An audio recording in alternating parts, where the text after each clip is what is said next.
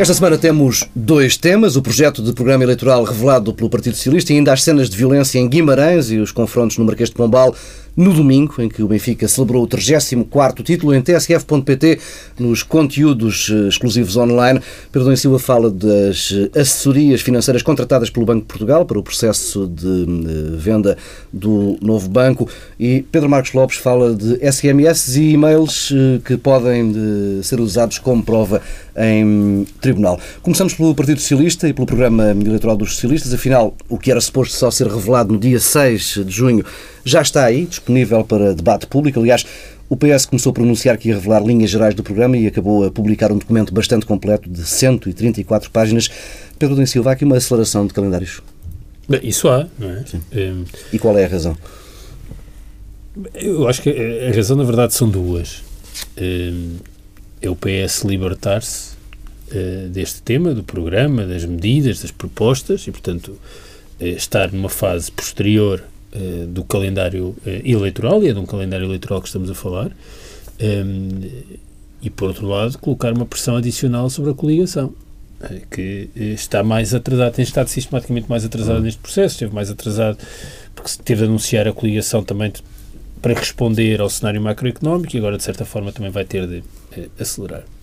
E depois há, quer dizer, independentemente agora da discussão sobre as medidas, há aqui algumas questões eh, formais que são relevantes. Uma é eh, o debate público aberto eh, eh do, eh, do programa, a dimensão participada, até o facto de não ser uma, uma versão consolidada do programa, ainda haver espaço para alterações. Mas uma coisa que me parece muito importante um, e muito importante porque uh, tem um efeito higiênico sobre o debate público em Portugal, é, é que, apesar de tudo o que tem acontecido, e aconteceu essencialmente desde a apresentação do cenário macroeconómico do PS, e tem um efeito de contágio, é que estamos a discutir eh, propostas, medidas, em vez de estarmos a discutir pessoas e naquela uhum. tendência e tentação para a felonização da política que é em si é descredibilizadora da classe política e das instituições e mesmo do regime e do sistema. Um, ainda nas questões formais, há uma coisa que eu acho que também é importante um, e que tem a ver com o que podemos classificar como uma espécie de atributos externos das políticas públicas. Características que as políticas públicas todas têm de ter, independentemente das opções substantivas, que são matéria de eh, discussão e debate eh, político, um, e que é eh, a estimativa dos impactos, a ideia de que eh, aquilo que está pensado e que é proposto tem uma tradução do ponto de vista do cenário, eh, até a proposta eh, que aparece, por exemplo, em relação ao investimento público, em que os grandes projetos precisam de uma maioria eh, muito Sim. reforçada. Uhum. Eh, e eu acho que isso é importante, é uma mudança e é um contraste, por exemplo, com o guião para a reforma do Estado. Que era o, o é, dizer, na verdade, o guião para a reforma do Estado era o último exemplo que tínhamos de um programa de governo. Porque os programas de governo da maioria já foram há muito tempo e foram deitados para o caixote de lixo logo. Portanto, tivemos o guião para a reforma do Estado, que era uma coisa escrita em corpo 18. Um, Bom, e agora temos aqui um programa eleitoral que, independentemente da concordância ou da discordância com medidas e com áreas, eh, representa eh, um investimento, trabalho, um trabalho sério, não foi uma coisa feita em cima do joelho, tem reflexão, tem, tem opções, tem... Eh, bom, mas isso comparado com o guião para a reforma do Estado é uma grande eh, mudança. Depois, do ponto de vista eh, substantivo, hum, eu acho que eh, apesar de ser um programa longo, com muitas páginas, essas coisas que caracterizam os programas, ainda assim tem foco uh, e está organizado uh, em torno de causas e não propriamente em torno de propostas ou de políticas. Isso faz diferença. Uh, o foco na emergência, na recuperação, que é a combinação do estímulo à procura interna com a melhoria das condições de financiamento das empresas e a promoção do emprego e, em particular, o combate à precariedade e depois o conjunto das desigualdades e a proteção da classe média como uhum. objetivos estratégicos. Agora, dito isto, eh, há um grande corolário e há um conjunto de problemas. Se calhar deixo o conjunto de problemas para a segunda Sim, intervenção, mas o grande corolário é, de certa forma, o que o PS quer transmitir como mensagem é que é possível fazer diferente do que a maioria fez, o que significa que tinha sido possível fazer diferente e é possível fazer diferente para a frente, eh, sem sair eh, do euro. Hum. Eh, e isso é uma, uma linha forte. Agora, há, há vários problemas. quando vão insistindo que não é possível. Não é? Bom, mas já lá vamos Sim. aos problemas, que os problemas estão articulados hum. também com aquilo que o PS e o CDS têm dito. Pedro Marcos Lopes, a questão dos calendários, porquê este acelerar do lado do PS? Ainda bem que me perguntas isso. Deixa-me começar por outro lado. Eh, deixa-me começar pela forma. É evidente que o mais importante neste processo de apresentação das propostas do Partido Socialista não é forma. Mas eu não posso deixar de referir à forma.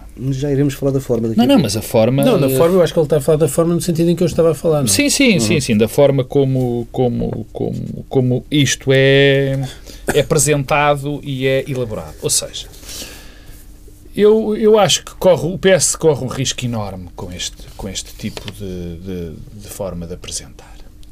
Quer dizer, sistematicamente, quer dizer, sistematicamente não, vem primeiro apresentar um projeto para discussão em termos económicos, depois vem apresentar outro projeto sobre esse projeto, mas com alguns anexos e com mais enquadramento político eh, eh, de outra vez. Agora sabemos, agora não, sabemos que vai apresentar a súmula de tudo isto, depois das enfim, supostas contribuições, mais tarde, e eu acho que se gera aqui uma confusão enorme. Não só em termos daquilo que se pretende transmitir, não, não só no fundo naquilo que está no projeto, mas de como a mancegem se consegue transmitir. Quer dizer, o Pedro dizia assim, há aqui duas preocupações dos objetivos estratégicos. Eh, Quer dizer, mas é complicado falar nesses objetivos estratégicos quando nós temos tanta confusão de informação por parte do PS. Bem sei que é fundamental, e, e aqui eu passo a outro, a outro nível de análise, que bem sei que o passo que o Partido Socialista está a dar é bom, eh, de apresentar propostas e essas propostas serem quantificadas é bom. Eu não vou entrar já nas propostas que considero boas e considero mais, mas, mas há uma coisa que eu tenho que elogiar. Há um projeto, há um projeto, há um conjunto de ideias que eu concordo ou discordo, mas posso falar delas. O que eu não posso falar é do projeto do PSD porque ainda não existe. E porquê é que ele ainda não existe? Porquê é que há esta antecipação? Eu acho que o PSD definiu de uma maneira diferente o calendário eleitoral, o calendário de campanha eleitoral. O PSD, eh, estou convencido, fez, eh, preferiu arranjar primeiro os slogans e depois apresentar o- o- o- as ideias. E o PSD, o PS, aparentemente, primeiro decidiu apresentar o- as ideias e depois os slogans. Eu não sei o que é que vai ser mais efetivo. Uh, uh, obviamente, e em termos enfim, teóricos, ter os slogans mais perto da- da- do momento eleitoral é melhor. Mas eu não tenho a certeza que isso seja evidente neste momento. Não tenho a certeza porque a estratégia eleitoral uh, uh, do PSD vai em torno de consolidar uma série de ideias, de três ou quatro ideias fortes, para que depois elas não sejam, não sejam discutidas de, de, de forma nenhuma. Mas antes de acabar, em relação ao, ao, ao, ao, PS e ao, e, ao, e ao conteúdo em geral, eu acho que estes dois pontos, os objetivos estratégicos, não são objetivos estratégicos, quer dizer, são muito mais objetivos intermédios. A questão da recuperação da classe média, a questão da devolução de algumas coisas e por aí de alguns uh, retornos, que eu, das partes que eu concordo, devolver esse dinheiro, devolver as pensões, uh, recriar, uh, enfim, que no fundo é isso que se pretende também, ter a classe média mais forte eu acho que não são objetivos estratégicos e eu acho que no, no, na, na, ideia geral é o que falta a este programa do PS. Além das medidas concretas, é, é uma ideia ou duas ideias gerais hum. com que depois as outras. Quer dizer, isto não é slogans, é que esteja uma conclusão. Por exemplo, eu, eu sei que nós temos um problema na reforma do Estado que nunca houve, ou julgo saber, que há uma falta de produtividade, que há uma falta de estoque de capital, quer dizer... Não tem havido um... outra coisa senão reforma do Estado. Eu acho que... Não, não, não, não, não, não, não, não Portugal não vai conseguir isso, resolver isso, os seus problemas é da administração pública se continuamos é, à espera que é, haja um dia que vai haver sim, uma reforma isso, do isso, Estado. Isso é, isso, isso é a tua opinião e eu também acho que tendencialmente a reforma do Estado não é provavelmente o maior, o maior o, o, o, a reforma mais importante, não é acho que, que a questão dizer, da produtividade. É a ideia de que há uma reforma do Estado. Não, não, mas é... A reforma do Estado, como todas as reformas, é um processo é uma... incremental, gradual. Sim, mas é preciso... É uma coisa oh, quase da oh, política Pedro. francesa em que se aprova oh, uma lei é que verdade, reforma o Estado. É verdade. É, não, mas isso não andamos é verdade. nisto há anos. Oh, Pedro, não, está bem. andamos nisto há anos. Oh, Pedro, mas é preciso uma ideia para ter um objetivo onde se vai chegar. Quer dizer, incrementar, fazer novas políticas, ter um processo gradual, precisa ter um objetivo. Não se tem feito outra coisa não, se não Eu reformar o acredito Estado que não. Mas eu não eram essas, não eram essas os, os, grandes, os grandes objetivos que eu queria, que eu acho que são os essenciais. Quer dizer, e é nesse aspecto que eu acho que o, que o projeto, que, o, que, este, que, este, que este processo, que este projeto falha. E, e depois há uma coisa, eu não acho, francamente, que 154 páginas, 134 páginas, Sim. peço desculpa, nesta altura, eu acho demasiado por uma coisa muito simples. Porque eu depois olhei há algumas coisas e vejo que há muitas. Havia um amigo meu que diz que os programas são um bocadinho árvores de Natal e depois é preciso pôr umas bolas. Quer dizer, eh, eh, há aspectos essenciais e era nesses aspectos essenciais que eu acho que o projeto se devia concretizar. Ah, quer dizer, quer dizer pôr coisas num projeto como reservas de. Quer dizer, são ridicularias. Quer dizer, eh, o próprio eu dizê-lo é ridículo. Dizer que se tem que ter uma, uma estrutura centralizada para marcar campos de futebol ou coisas do género não faz sentido. E era uma maneira de pôr o processo muito mais acessível aos cidadãos. Porque é preciso, e com isto termino, que estes projetos são importantes e é importante nós discuti-los. Mas é importante que eles tenham capacidade de chegar aos cidadãos. E para chegar a ter essa capacidade, 154 páginas, lá estou com 154, 134 páginas, e propostas desse género não fazem sentido num documento deste género. São 134 páginas, 9 ideias, 21 causas e 164 medidas. Hum, Pedro Luís Silva, houve uma espécie de caos comunicacional naquela quarta-feira, na imprensa, hum, sobretudo nos online ao longo da tarde, escreveu-se tudo e o seu contrário. Uh, tanto assim foi que João Tiago Silveira, o responsável pelo, pelo Gabinete de Estudos do Partido Socialista, foi, viu-se obrigado ao início da noite, aliás, à meia-da-noite, uh, a vir uh, clarificar uma série de pontos que não, que não tinham ficado explicados na longa apresentação do, do final da manhã. O PS precisa claramente trabalhar esta área da, da comunicação. É, eu tenho uma enorme vantagem. Eu, na quarta-feira, tive um dia de trabalho muito complicado e não vi nada. Ehm, e, portanto, eh, não vi nada. Mas, por acaso, eh, vi num resumo de imprensa notícias sobre o programa eleitoral do PS e notei, e não as abri, mas notei que os títulos que indicavam para cada jornal, para cada rádio, para cada coisa, todos eram sobre assuntos diferentes. Uhum. Isto não é bom.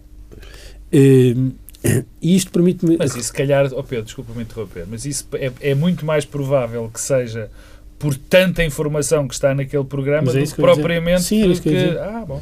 Eh, bom, isto permite-me eh, retomar o ponto da narrativa e do, das propostas. A ideia de que o PS tem um programa, até tem uma agenda para a década, tem um cenário macroeconómico e tem um programa eleitoral. Uhum. E a coligação tem uma narrativa. Uh, eu não estou tão convencido que seja boa ideia uh, esta diferença. Uh, e, e, é curioso porque, repare, nós durante aqui vários meses, o que é que se dizia? O PS não apresenta alternativas, não tem propostas. De repente, já estamos noutra fase. O PS tem tantos compromissos detalhados, tão detalhados, o Pedro Marcos Lopes aqui enunciou alguns, que agora o problema é outro. Passou a ser difícil processar exatamente qual é a linha uh, programática uh, do Partido Socialista. E isto uh, tem, a meu ver, um risco, que é as eleições legislativas são, por natureza, um momento para fazer duas coisas: avaliar o passado, a legislatura que termina, hum. e avaliar as propostas programáticas para o futuro. Ora, este caminho torna possível que as eleições se tornem uma espécie de referendo às propostas do Partido Socialista. E isso não é bom. Ah, é evidente que o PS já ter apresentado a agenda para a década, que tem um lado mais estratégico, o cenário macroeconómico é um exercício inovador por eh, ter uma análise de impacto e de eh, cenarização macroeconómica. E um programa eleitoral, enquanto a coligação, o que é que tem? Tem um programa de estabilidade, que é vago, irrealista, um, eh, e se começar a ser trabalhado e escrutinado, tem ali uma série de alçapões e de problemas. Isso tem os dois. Ora, eh, isso dá eh, não, não no, nos programas do PS não está a cortar 600 milhões nas pensões. Sim, mas está não. algumas propostas que são alçapões perigosos. Não, mas também, mas 600 milhões nas pensões está lá dito, não há nada comparável a uma coisa dessas. Ora, isto que é que cria? Cria a ideia de que há uma vantagem comparativa para o PS. E eu acho que há, há porquê. Porque eh, o debate eh, passa a ser centrado no PS, e, portanto o PS passa a ser o agente principal, eh, e isso inverte as posições relativas, que é o que nós temos sentido nas últimas semanas. Uhum. Temos a oposição, parece que é governo, e o governo a fazer o lugar da oposição. O debate de quarta-feira, aliás, para arrebentar foi. Tu não viste, Não vi, mas eu posso te contar Mas não, foi mas o isso. exemplo não do envio para o tal, Foi. o envio do, para o tal da, da proposta do cenário macroeconómico PS, tudo isso, quer dizer, temos eh, esse, essa ilusão de que, ilusão não, em parte isto é verdade, o PS está a controlar o debate e tem vantagem no debate e, portanto, o debate começa a ser, eh, eh, passa, passa a ser, eh, ocorrer nos termos que o PS eh, define. E quanto dessa vantagem tática, política imediata Bom, é que se não pode acho que isso seja uma vantagem. É que eu acho que isso pode ser ilusório. E pode ser Pois. ilusório porquê? Permite uma espécie de cherry picking, que é eh, selecionar aleatoriamente medidas e criticar as medidas aleatoriamente. Mas isso tem mais a ver com a acabar- comunicação. Deixa-me só acabar. Desculpa. Deixa-me só. e, e qual é o efeito disto? É que, paradoxalmente, liberta a coligação. Liberta a coligação de duas formas. Em relação ao escrutínio dos últimos quatro anos, é que de repente as eleições passam a ser uma coisa sobre o programa do PS e sobre as medidas com as quais concordamos e discordamos. Portanto, liberta a coligação em relação a estes últimos quatro anos. E pior, liberta em relação aos compromissos para a próxima legislatura. O que é que, o que, é que, o que, é que, o que é que acontece?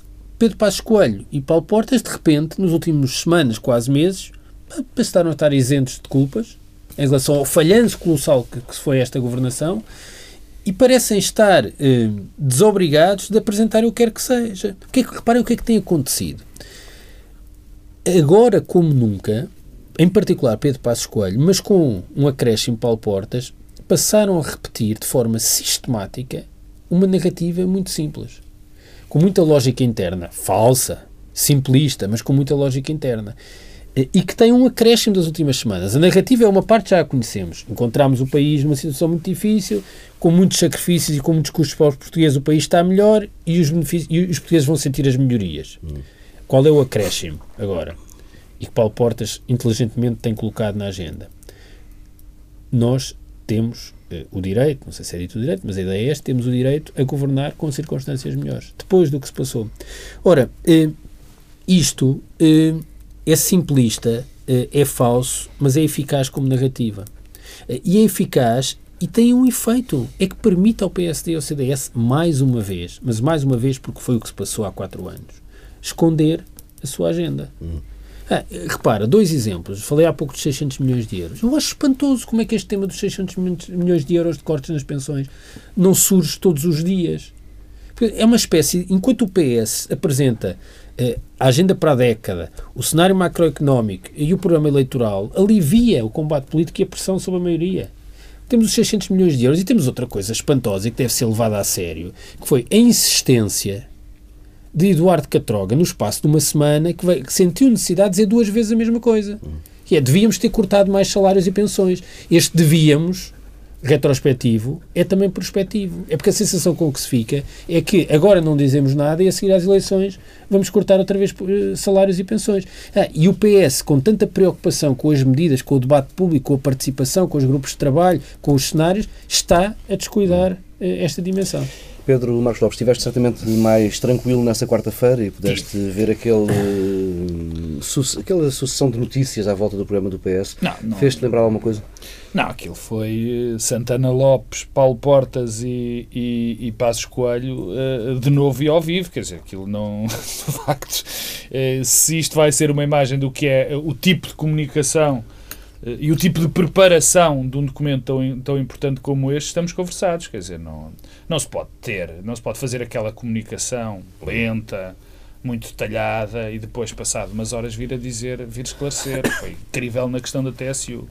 Ainda para mais, foi num dia em que se assistiu quase a um ato de bullying no Parlamento, mais uma vez, de Ferro Rodrigues, pela parte de, de Passos Coelho, que eh, fez o que o Pedro acabou de dizer, quer dizer, Passos Coelho, enfim, quase que, que lhe pediram o favor, pediram-lhe o favor de fazer oposição à oposição, que ele, obviamente, aproveitou da melhor maneira possível. Mas isso facto. não é necessariamente bom. Não, também. eu não estou a dizer que é, mas aquilo foi uma cena, quer dizer, porque depois Ferro Rodrigues at- atrapalhou-se, como se tem atrapalhado demasiadas vezes, na minha opinião, e, e aquilo foi, enfim, constrangedor. Agora, não deixou de ser, não deixa marcas nenhumas, na minha opinião, para ser muito franco, porque aquilo foi campanha eleitoral pura e dura. Agora, foi, houve um caos comunicacional, não há dúvida nenhuma, e que depreende, o Pedro disse, e, e- e é muito interessante que eu tenha dito, porque eu senti exatamente o mesmo que foi cada. Eu não vi essa súmula de imprensa, mas fui, fui correndo. É, mas os, o efeito é esse. É, o efeito é esse. Fui correndo os canais e as rádios. E cada uma, um falava dos dois terços, da questão da medida dos Uhum. dois terços, outro falava da- do problema da TSU, outro. Quer dizer, e o que é que isto quer dizer? Quer dizer que as pessoas ficaram baralhadas. Quer dizer que as pessoas ficaram baralhadas. E que se as pessoas baralhadas não percebem qual é a mensagem do Partido Socialista. Porque quando eu há bocadinho falei de que era preciso dois conceitos fortes ou três conceitos para resolver problemas eh, não só conjunturais, mas também estruturais da nossa, da nossa comunidade, isso depois tem que ser tem que ser plasmado em duas ou três ideias fortes. Deixa-me dar-te o exemplo, a questão do choque tecnológico eh, ou, ou, ou do, ou da paixão pela educação, no, no caso do Partido Socialista. Isto fazia sentido porque vinha, porque tinha por trás um conjunto de ideias e um conjunto de propósitos. Quer dizer, não era apenas um slogan que depois poderia ser visto para trás. Quer dizer, isto no Partido Socialista não, não, não está a acontecer. E, este é o, e o problema de- do método e da comunicação é também, normalmente acontece sempre isso. É quando há um déficit de, de capacidade de tornar políticos um conjunto de temas. é? Bom, mas há aqui dois ou três pontos que me, que me parecem interessantes. O PS, eh, eh, eu acho que o PS internalizou um sentimento de culpa qualquer. Um sentimento de culpa qualquer. Porque eu não acho normal, francamente, que não se ataque a governação, que não se ponha sistematicamente em, em- em questão a governação e aspectos fulcrais da governação e o que é que poderia ter sido feito e não foi. Não percebo. Depois há uma medida, deixa-me fazer um enorme parênteses na questão da medida, esta dos dois terços da, de base obras públicas, parece mais uma vez uma, internaliza, uma internalização da culpa, uma, uma consciencialização de uma culpa qualquer que parece demasiado evidente que a chamam-nos tanto, tantas vezes despesistas Nós não somos aquele e nós PS não somos que aquilo aquilo. que vocês pensam que são. Eu acho isto uma coisa. Quer dizer, isto é cair na armadilha que foi montada e bem pelo discurso do Partido Social Democrata do da coligação. Quer dizer, estão a cair, passa a expressão como uns patinhos. Olha, atenção que eles são despesistas. Medida que vem, uma das medidas importantes, os dois terços.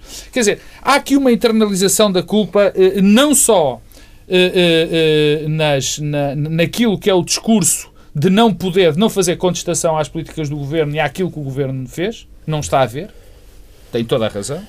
E a segunda é de algumas medidas que, curiosamente, a, a- a- a comunicação social vai buscar. Curiosamente, não, são normais, é uma medida nova. Que também demonstra também esta, esta, esta, esta introdução da culpa. Deixa-me acabar da culpa. Deixa-me acabar com o seguinte. Eu refirmo, de facto, o PS ainda não apresentou nenhum projeto, nem, nenhum, nem nenhuma proposta devidamente elaborada.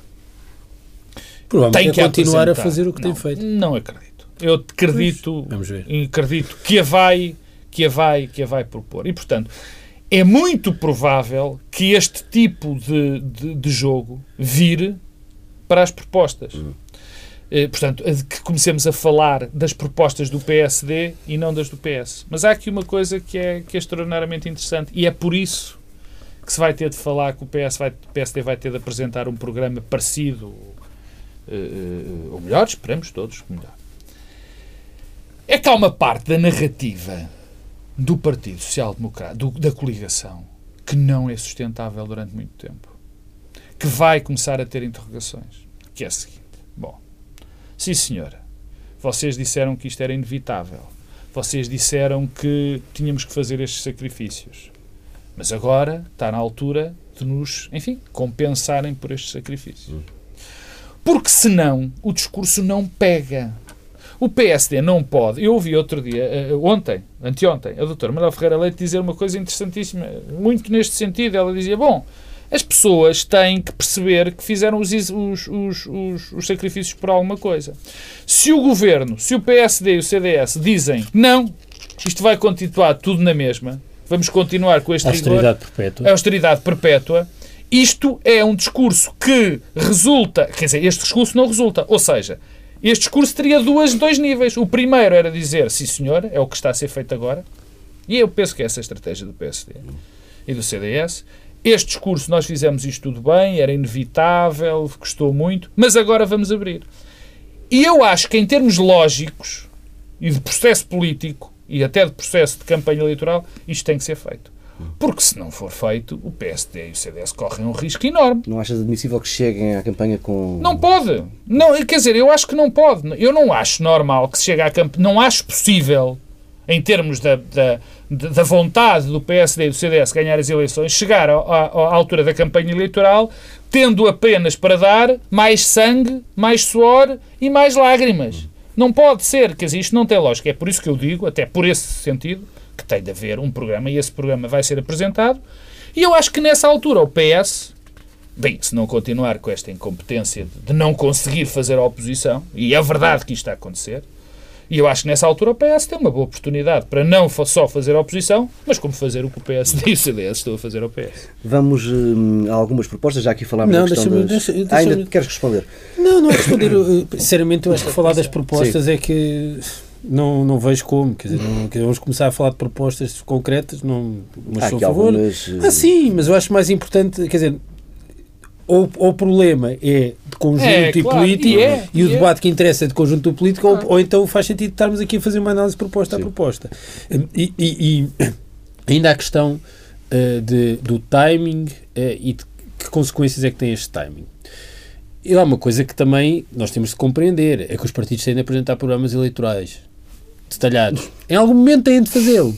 Portanto, em algum momento vai aparecer a proposta do campo de futebol, não sei o quê.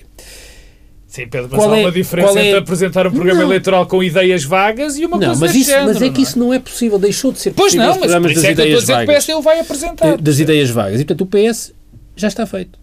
Já não tem de fazer outra vez. Eh, e isso é libertador, porque agora o PS pode passar, virar a página.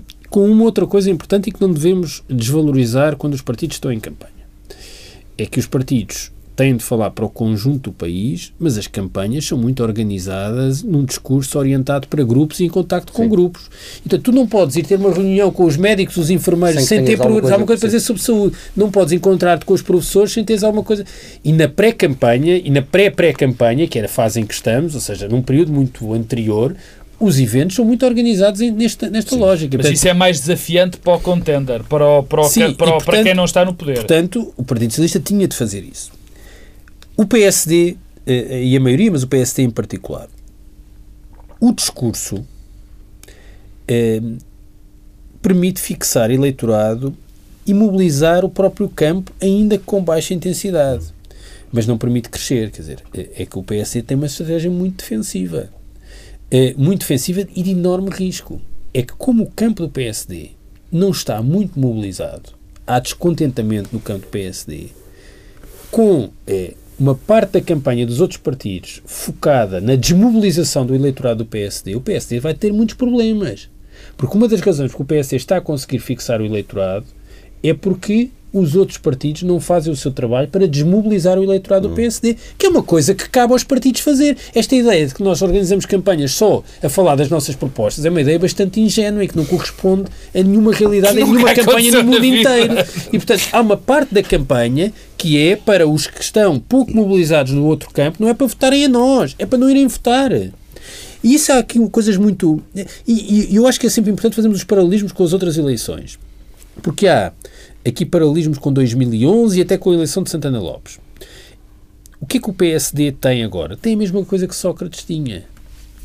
Uma narrativa internamente com, com coerência, mas que tinha uma grande fragilidade. Não correspondia aos fundamentos. Os fundamentos económicos e sociais. O que é que o PSD tem de vantagem agora que Sócrates não tinha? É que a imagem que é feita de Passos Coelho, a imagem de Passos Coelho não é tão negativa como era a de Sócrates, nem como era a de Santana Lopes. E Passos Coelho, curiosamente, eh, isso eu acho que é muito claro que quando eu volto ao livro, mas volto ao que se tem passado na imprensa e na imprensa cor-de-rosa em particular. Eu acho que o PSD está completamente consciente, plenamente consciente qual é a fragilidade da imagem de Pedro Passos Coelho. Uma, a principal, que é ele aparece como alguém eh, com um comportamento pouco humano, pouco solidário, com pouca compaixão. Não só a imprensa cor-de-rosa, Pedro. Ainda ontem não, mas... o Semanário Sol trazia a segunda parte da entrevista que é dedicada na, na apenas a esse Era isso que eu tinha chamado. Não, é imprensa, é, não, e até o Observador tinha uma entrevista ontem que o título era esse, e nas revistas cor-de-rosa, que dizer, revistas cor-de-rosa, com a família, com tudo. Portanto, Pedro Passos Coelho, que aliás tinha essa enorme qualidade, que era ter sempre preservado a família e a sua vida privada, tirando aquelas fotografias na quarteira, Manta- agora, Manta-Rota. Manta-Rota, peço desculpa, eh, agora está eh, a utilizar todas as armas. Eh, quer dizer, eh, há aqui uma, uma tentativa de se reconciliar com o eleitorado que está zangado e que acha que ele não foi solidário e que disse que o, o desemprego era uma oportunidade e que era preciso sair da zona de conforto e mandou as pessoas pegar na enxada e etc. Portanto, há aqui uma tentativa de reconciliação com o próprio eleitorado, em particular com o eleitorado feminino, isso é evidente, porque provavelmente é o que mais está a penalizar eh, eh, Pedro Passos Coelho. E eu devo dizer que acho, eu já falei do livro, que acho que é uma coisa degra- degradante, mas o que está a passar em alguma imprensa cor-de-rosa é degradante. Eh, E nós, quer dizer, há uma espécie de barreira de fronteira que é eh, na comunicação social que discute política não se fala disto, mas está-se a passar uma campanha paralela aí organizada e sistemática. Oh, diabo, Eh, não. Eu não- Eu confesso que não sei do que é que estás a mas falar. estou a falar também da revista Mas eu da não estou a entrevista dizer isto com orgulho nem curiosidade. Não, não, é só por mas isso é, é ver, não é ver. E, e, portanto, há aqui esse lado, uma campanha que está a ocorrer ao mesmo tempo, e portanto, isso joga um pouco a favor do, do PSD, não tenhamos ilusões. Porque há uma coisa que é verdade. Há uma coisa que é o seguinte, eh, que é paradoxal, aparentemente paradoxal, que é esta eleição para o Partido Social Democrata e para o CDS, quer dizer, pouco conta o CDS nestas, nesta eleição, o CDS não conta, por isso simplesmente. E cada vez conta menos.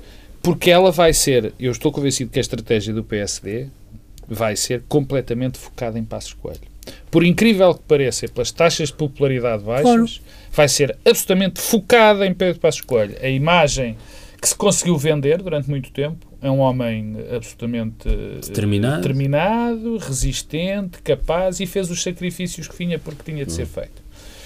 Eu não acho que, O que, esta... o que significa, o que tem consequências para o funcionamento da campanha na relação com o CDS é que Mas Paulo Portas o vai ter, já não é para o banco de trás do carro, vai estar o escondido isso foi o que eu comecei por dizer, isso comecei por dizer, isso é evidente. Agora, esta estratégia que o Pedro está a dizer que está a ser montada em relação a uma humanização de, de Pedro Passos Coelho, eu ainda não a vi bem, sou muito franco. Não consigo ainda não, te- eu discernir. não estou a dizer que vai ter impacto, mas que está a ser feito, não é por acaso Oh, que Pedro, aparece a entrevista dou- na revista do Sol acredito- com a filha e com a mulher de mão dada de Acredito- costas no jardim, a dizer que gosta de ver em Massamá, Acredito- a entrevista ao Observador, Sim, eh, eh, tudo isso. Acredito que esteja nada que disto é por acaso. acredito o que isto livro. esteja a ser tentado. O que eu não acredito é que isso seja Ah, mas, minimamente isso não, mas eu não disse o contrário. minimamente eh, Eficaz. eficaz. Não acho que seja, porque, aliás, até, até tem a ver com os timings eleitorais. Quer dizer, os timings eleitorais não são, não são eh, eh, já não conseguem, já não conseguem diluir essa ideia. Mas, Mas se ninguém fizer nada. ma-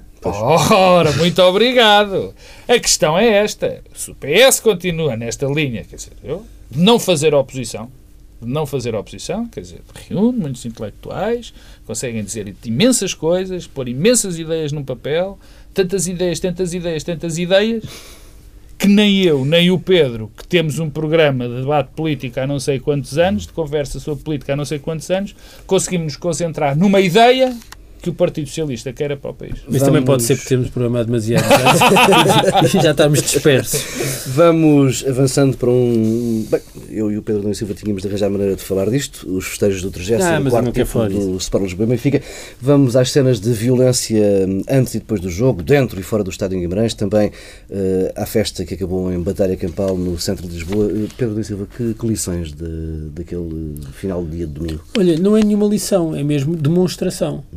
É que hum, o que se passou esta semana, no fim de semana passado, eh, no domingo, eh, tem um efeito de eh, revelação. É, é isto que se passa. normalmente ninguém liga nada. as pessoas aderem à narrativa, lá está, da polícia e desta vez não cola com a narrativa da polícia e as câmaras estavam lá. Eh, E eu acho que isso eh, acaba por ter esse efeito eh, útil de mostrar qual é a cultura da polícia em Portugal. E eu, eu- agora, independentemente do, do Benfica e dos festejos, quer dizer, eu, eu vou, vou muito ao futebol, desde os meus oito anos. os fins de semana que fui ao futebol, jogando o Benfica em casa, são certamente mais do que aqueles que não fui. Eh, E, portanto, tenho já um, capacidade de perceber o que é que se passa. Ah, e a primeira é uma espécie de suspensão da lei nos estádios de futebol. Quer dizer, hum, Eu Nos vi- estádios não, não há volta. Não, nos estádios, no contexto do futebol. Quer dizer, que dentro do estádio Não, por não, acaso não. não, está suspensa. Cá fora é que está. Lá, lá calha. que é a ideia que a lei ali não funciona e, portanto, eu posso ir eh, entrar ou sair de um estádio e posso ser agredido pela polícia só porque estava ali. Aliás, é uma frase que aparentemente aquele eh, polícia de Guimarães disse que era acha bem trazer os seus filhos para o futebol. É que é isto que se passa. Vamos lá ver se. Ah, se não querem que as pessoas vão ao futebol, digam, acabem com os jogos. E acabem em particular, que é uma coisa que eu acho que as pessoas não têm percepção, acabem com a possibilidade de adeptos da equipa visitante irem aos jogos fora. Porque o tratamento que é dado aos adeptos da equipa visitante nos jogos fora é uma coisa que está à espera que ocorra uma verdadeira tragédia. Eh, Em Guimarães já tivemos isso, os adeptos fechados, horas ali, sem água, sem casas de banho. Eu posso testemunhar, eu, eu fui ver o Benfica no estádio do Restelo este ano e o que assisti na Superior Norte é uma coisa do outro mundo, com bilhetes caríssimos, porque é o- depois há esse lado, quer dizer, há um abuso quando os clubes grandes vão jogar, portanto, cobram-se bilhetes caríssimos, não havia casas de banho a funcionar, as cadeiras estavam todas partidas, o acesso é, é feito em condições perigosíssimas, apenas por uma entrada com um torniquete e tudo a apertar, e quando se aproxima a hora do jogo, como a polícia já não consegue controlar, pura e simplesmente abre os torniquetes e entra toda a gente com sem bilhete, com petardos, sem petardos, com very lights, sem very lights. É isto que se passa. E, e, portanto, essa suspensão da lei no futebol é um caso seríssimo e é uma coisa que deve ser tratada pelo país e não pode continuar. Eh, Em seguida, eh, há uma coisa que eu também posso testemunhar, eh, e eu estive no Marquês, e bem, havia um clima eh, difícil, claro, eram horas ali à espera, eh, álcool a ser vendido eh, de forma ilegal, mas ninguém se preocupou com isso. Quer dizer, eu, eu pergunto-me, a polícia toda não, não se preocupou com o facto de estar a ser vendido álcool, provavelmente comprado num- em grandes superfícies e que as pessoas vendiam ali eh, por todo o lado. Então isso não era um problema, não podiam ter tido uma intervenção aí, eh, que é a capacidade da polícia em transformar pequenos desacatos, pequenas rixas em eh, em situações generalizadas de caos. Dizer, já vi também isso muitas vezes. Já vi em mediações de estádios e que já vimos em manifestações, temos aquela manifestação no Parlamento, temos uma série de exemplos disso. Portanto, a polícia não tem capacidade de isolar focos de conflito e o que consegue é propagar aquilo. Ah, e não faz sentido nenhum que num contexto em que as pessoas estão para festejar e que 99,9% das pessoas estavam ali para festejar, que de repente a polícia, em lugar de ir eh, isolar e separar eh, quem está a perturbar, consiga fazer cargas completamente aleatórias eh, sobre toda a gente. Isso está, deixa-me só dizer mais uma Já coisa. temos pouco tempo, Pedro. Eh, Depois, o mediatismo. O mediatismo tem eh, várias consequências. Eh, há o mediatismo dos dirigentes e dos comentadores daqueles programas horríveis de televisão sobre futebol em que só se analisa arbitragens, que, não, pessoas que não gostam de futebol, nem percebem de futebol e que passam o tempo Eu até duvido que tenham ido ao futebol alguma vez. não gostam, não percebem, não têm prazer. Que- Quem está a falar de arbitragens durante uma hora não gosta de futebol. Eh, e os dirigentes com eh, eh, declarações incendiárias. E reparem, este ano a relação entre os dirigentes do Porto e do Benfica foi muito melhor do que tem sido.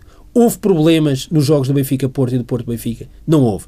Houve festejos de adeptos do Benfica no, no domingo passado no Porto, no aeroporto. Houve problemas? Não houve. Portanto, há aqui uma relação de causa e efeito. E uma coisa que devo dizer sobre a festa no Marquês. Pá, alguém tem de também perguntar quem é que foi o responsável por projetar as, as imagens das agressões em Guimarães nos ecrãs gigantes no Marquês de Pombal, que também é uma coisa do outro mundo Foram projetados. imediatamente antes de começarem os desacatos. E, portanto, eh, há aqui eh, eh, eh, esse lado eh, eh, de clima e, e, e, e, e- só para Deixa terminar. só um minuto para o Pedro Mas é, eu isso um segundo. Ah, é que o que é que aconteceu desta vez? É que um benfiquista, pai de família, articulado, estragou a narrativa habitual da PSP. Pedro Marcos Lopes. Ninguém acreditou nas cuspidelas e nos insultos. Não é? Bom, eu vou começar por Guimarães, parece que não tenho muito mais tempo para falar. Eu, em relação a Guimarães, eu sei muito bem dos problemas que nós temos com a autoridade, que a autoridade tem connosco, não é só a autoridade eh, da polícia, a autoridade tributária e outros tipos de autoridade. Nós temos um problema com a autoridade, fruto. A autoridade é muito autoritária em Portugal, em variadíssimos aspectos. E eu sei que, apesar da polícia ter, eh, enfim, melhorado muito nestes últimos anos, é useira em vezeira neste tipo de circunstâncias. Quando são pretos, ciganos, não é? ninguém, Isso se, é verdade. ninguém se importa. E, e é vários, já existiram vários casos que, enfim, que foram. Já houve o caso de um rapper que foi morto ali ao pé do, da, da Ponte 25 de Abril, outras circunstâncias daquela família de ciganos, mas entre outras. Eu sei isso tudo. Sei que a nossa força policial não está bem preparada, mas também sei que a nossa força policial vive, já há muito tempo esta parte, problemas graves. Uh, e este tipo de forças policiais, este tipo de circunstâncias e mais as forças policiais neste tipo de circunstâncias são algo muito complicado.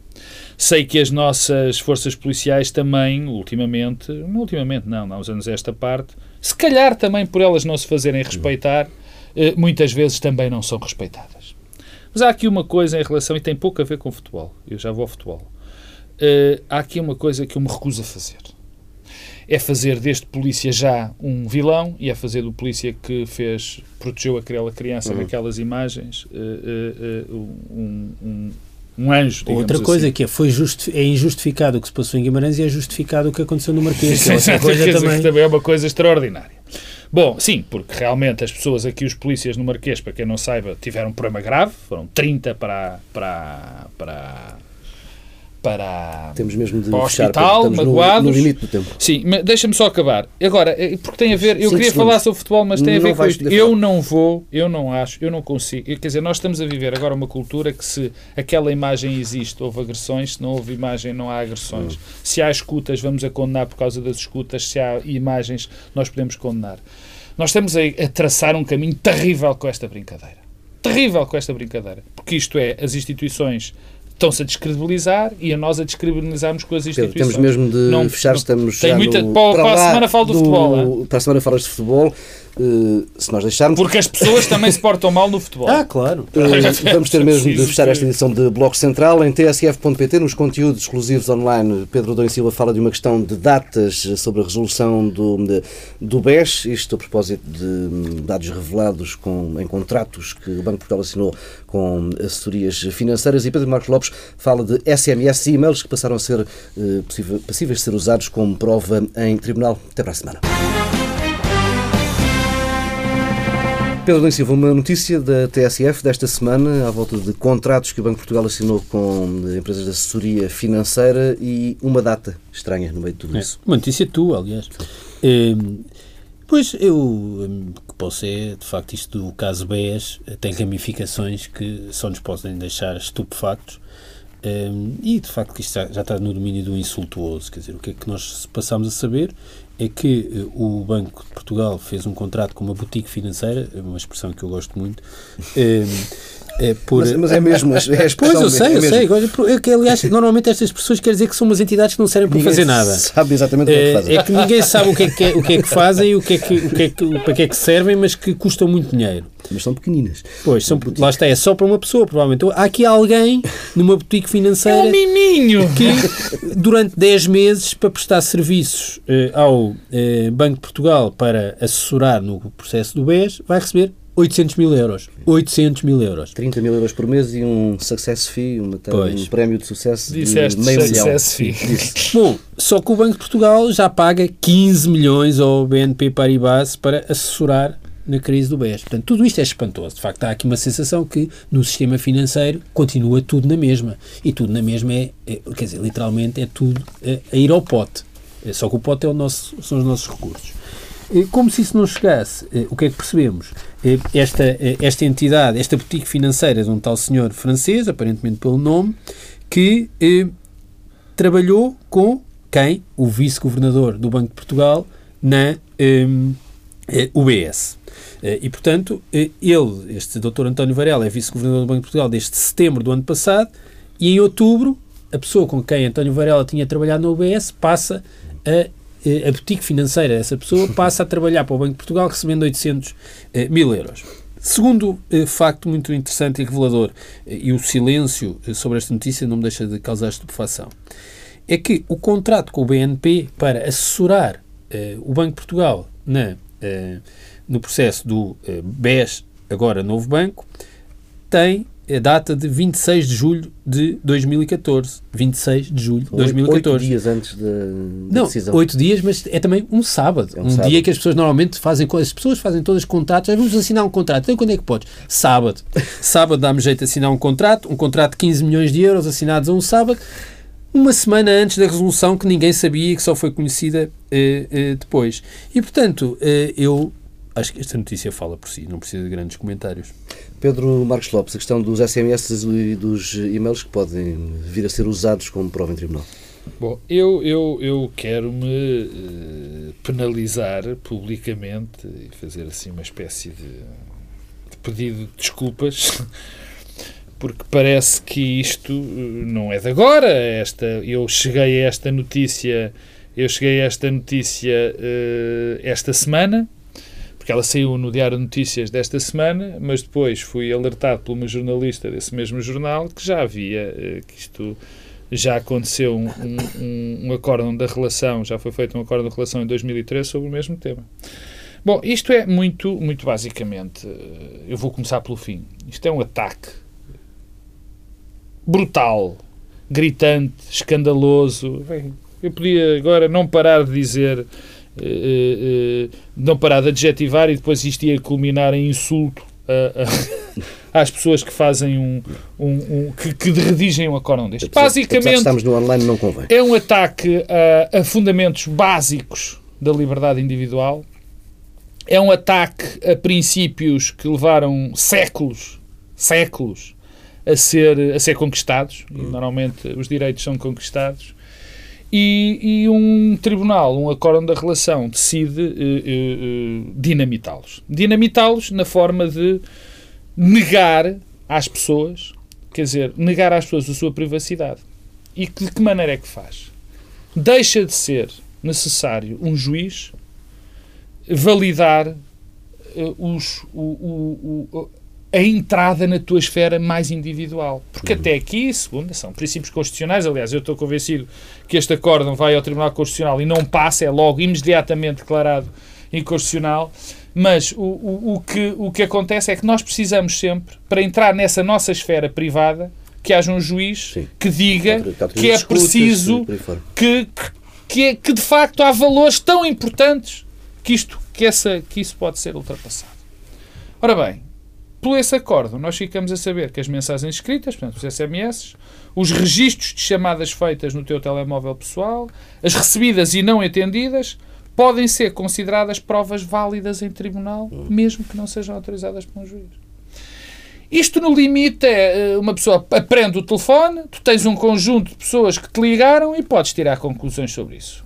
Quer dizer, tudo o que está na tua vida eh, eh, pode ser violado, que esteja no telemóvel, e, e, sem que isso eh, sem que, que seja necessário um, a avaliação de um juiz. E isto chega a um ridículo tal que uma escuta de tu a falar, de uma pessoa a falar, tem que ser validado pelo tribunal. Um SMS não. Eu não sei em que raio de país vive esta gente ou como é que eles fazem uso de, do, do, do, telemóvel. Mas eu já várias vezes, até contigo, Paulo Tavares, com certeza com, com o Pedro, Adão e Silva, não posso falar e digo, olha, manda um SMS. é, tudo isto, além de ser um ataque absolutamente brutal, é estúpido. Quer dizer, normalmente estes ataques brutais uh, ou partem de preceitos ideológicos muito violentos ou são basicamente estúpidos. Aqui acho que há uma estupidez e um desconhecimento total, total, do que, é, do que são os, os, os princípios fundamentais do Estado de Direito. Ficamos por aqui. Até para a semana.